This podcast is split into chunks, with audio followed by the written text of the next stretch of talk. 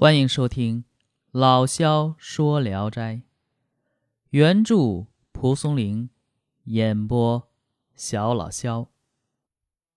今天讲的这一篇，名字叫《农人》。有一个农民在山下除草，妻子用陶罐给他送饭。这农民吃完饭，把陶罐放在田垄旁边。到傍晚一看，陶罐中的剩粥全都没了。一连几次都是这样，农民心怀疑虑，从一旁斜着眼睛注意查看。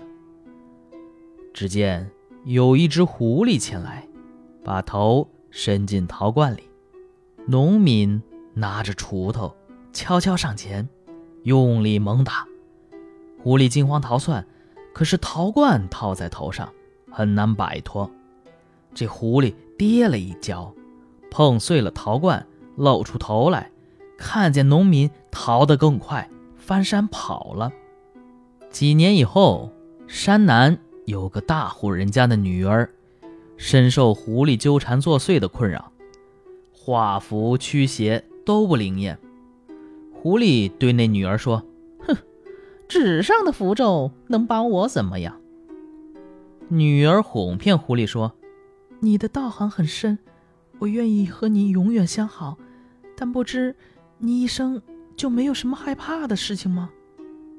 狐狸说：“我什么都不怕，只是十年前在北山时，曾到田边偷吃东西，被一个戴大眼斗笠的人。”拿着一个歪脖子武器，差点没打死我，到现在心里还有点害怕。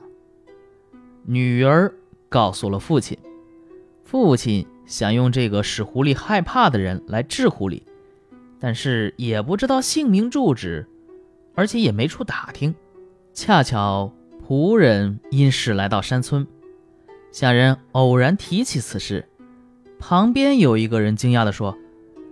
呃，这与我往年的经历正好相同。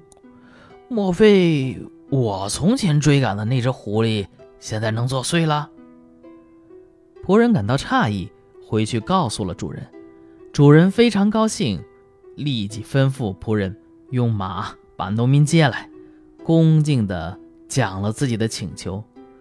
这农民笑着说：“啊，以前遇到狐狸啊，确实有这事儿。”但未必就是现在这只，况且这狐狸已经能变化作怪了，它还会怕我一个农民？大户人家再三勉励那农民去驱邪，让他穿戴成往日的样子，和那田地里的是一模一样。农民走进屋里，以锄头拄地，呵斥说：“嚯，我天天找你找不到。”哎，你原来逃在这里呀！今天让我碰上，一定打死你，绝不饶恕。说罢，便听见狐狸在屋里哀叫。农民做出愈发盛怒的样子，狐狸当即哀求饶命。农民呵斥说：“快走，这次就放了你。”女儿看见狐狸抱头鼠窜而去，从此呢，平安无事。好。这个故事就讲完了啊，很短，但是特有趣啊！而且这两个故事啊还连着啊，两个相连续的有趣故事组成。前一个故事讲一只狐狸在偷食陶器中的食物时，被拿锄头的农夫发现了，惊慌中，哎，头套在那个陶器中 出不来了，狼狈不堪，四处奔走，最后才。触气碎落，才得以逃窜。后面一个故事呢，说讲一个狐狸，那也就是这只狐狸，蛊惑一个贵家女，无意中道出了他的历险经历。于是这一家呢，便请来了啊当时的农夫，按当时的场景穿戴起来，吓跑了狐狸。啊，这个挺有意思的。第一个故事啊，尤其第一个故事，你想一下那个情景。啊，你不要想狐狸，狐狸想不出来，你就想一只猫，一只猫钻罐子里，你一吓唬它，这一猫呢，出不来了，啊顶着一小罐子四处乱跑那种情景，多有意思。所以说呀，你看这个第一个故事啊，是我们在日常生活中可能会见到的。编织故事啊，需要想象力和联想力，也需要在现实生活中啊随处留心，予以开掘。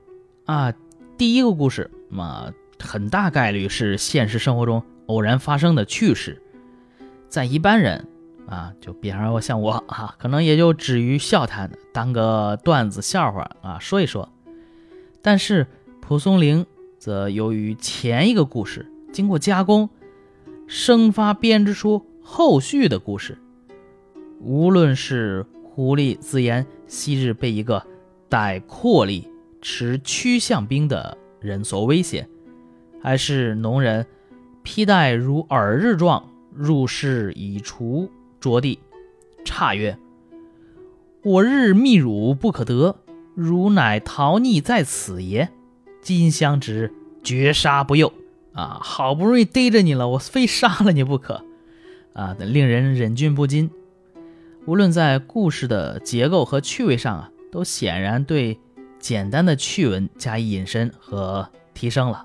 要不人家是小说家呢？啊，好，这一篇就讲完了。我是小老肖，咱们下一篇接着聊。